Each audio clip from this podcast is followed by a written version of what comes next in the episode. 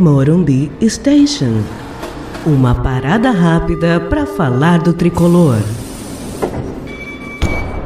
Olá, torcida tricolor. Eu sou Milton Júnior e este é o Morumbi Station. O presidente Leco provocou a ira da torcida do São Paulo ao declarar que a desaprovação de sua gestão seria algo de uma pequena minoria encomendada. Ora, isso não é verdade e de imediato provocou a reação de milhares de São Paulinos. A hashtag Somos 18 milhões fora Leco está há mais de um dia nos trending topics do Twitter. A desaprovação da gestão, em realidade, tem um motivo muito justo. O São Paulo há muito tempo não ganha nada, é um clube que fatura muito e gasta muito mal. Nesses anos de gestão Leco, saídas e chegadas de atletas de potencial técnico duvidoso aconteceram aos montes. E o pior, não há transparência sobre esses contratos. Quanto foi pago de comissão? Quanto o São Paulo continuou pagando em relação a contratos de atletas que não mais defendem o clube? Por que a dívida de longo prazo aumentou? Por que o São Paulo fatura uma micharia com produtos licenciados e passivo viu o sócio torcedor desidratar? São muitas questões que legitimam as cobranças a essa gestão. Dizer que isso é uma coisa orquestrada beira o ridículo, além de ser totalmente leviano. Leque ignorou uma coisa básica. Com duas coisas não se mexe no Brasil: com a fé do brasileiro na sua religião e com a fé do brasileiro no seu time.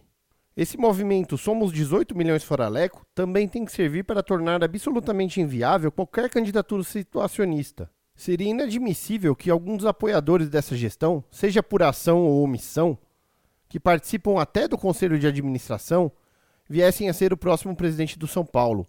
Por outro lado, o movimento também tem que servir para que um nome minimamente capacitado se apresente e mostre aos torcedores que tem energia, competência, projeto e equipe capazes de conduzir uma retomada. Se não houver esse quadro no Conselho Deliberativo, que o São Paulo seja refundado. Não se trata aqui, amigos, de uma nova data para comemorarmos. A verdade é que o Estatuto do São Paulo precisa de uma série de reformas para tornar o clube mais democrático. Sim, o São Paulo precisa ser democratizado já. Juridicamente há dois caminhos hoje que são viáveis: por vontade dos sócios em Assembleia Geral e também por intervenção judicial fundada na falta de transparência dessa gestão, de modo que por essa intervenção um interventor pudesse reconduzir o São Paulo à via democrática. Veja que o Estatuto do São Paulo hoje é muito pouco democrático, seja em relação a quem vota para presidente, que hoje são os conselheiros vitalícios e os eleitos pelos sócios, seja em relação a quem pode ser presidente.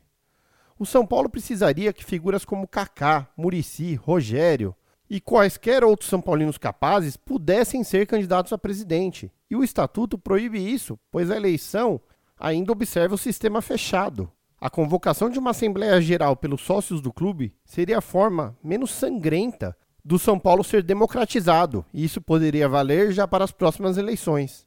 Por outro lado, a utilização de interventor judicial, como utilizou Bahia no seu processo de democratização, não pode ser descartada. A falta de transparência da gestão Leco é evidente. Além de tudo, é uma gestão que se vale da fachada institucional para litigar contra uma ordem judicial que determinou a exibição de documentos. Daí porque, na minha modesta opinião, resta configurada a hipótese de entrar com uma ação principal para destituição dos atuais gestores e nomeação temporariamente de um interventor. E disso deveria resultar a democratização do clube, possibilitar o voto a sócios torcedores adimplentes a um tempo mínimo exigido, ampliar o leque de figuras presidenciáveis, são medidas fundamentais para que o São Paulo alcance o êxito e evolua. Isso, na verdade, deveria ocorrer independentemente ou não da adoção do modelo de clube-empresa. Até porque o modelo de clube-empresa, nos moldes que tem sido ventilado, qual seja 50% do controle acionário mais um voto ainda continuaria sob responsabilidade do São Paulo, esse modelo exigirá que o São Paulo ainda tenha competência na sua gestão, pois com 50% dos votos mais um, se não houver competência na administração, o próprio trabalho dos profissionais de um hipotético clube empresa pode ser atrapalhado.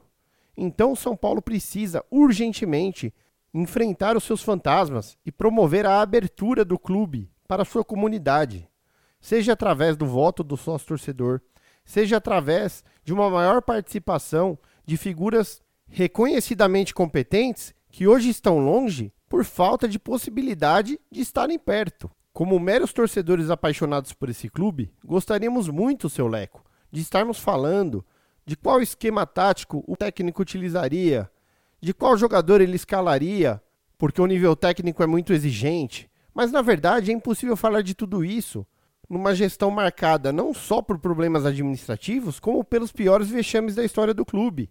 Não precisa lembrar duas quedas em pré-Libertadores, a pior goleada sofrida para o rival, apatia, trocas constantes de técnicos. Ninguém aguenta. E o São Paulino se importa. O São Paulino não vai deixar de torcer, não vai deixar de se preocupar, não vai deixar de propor soluções e vamos incomodar até que mude, até que mude algo nesse clube. Termino esse episódio chamando todos os São Paulinos à reflexão, não só os torcedores, como os sócios do São Paulo Futebol Clube. Precisamos de gente séria, de gente empenhada em discutir os problemas, em aprender com os problemas e tornar tudo no São Paulo mais transparente.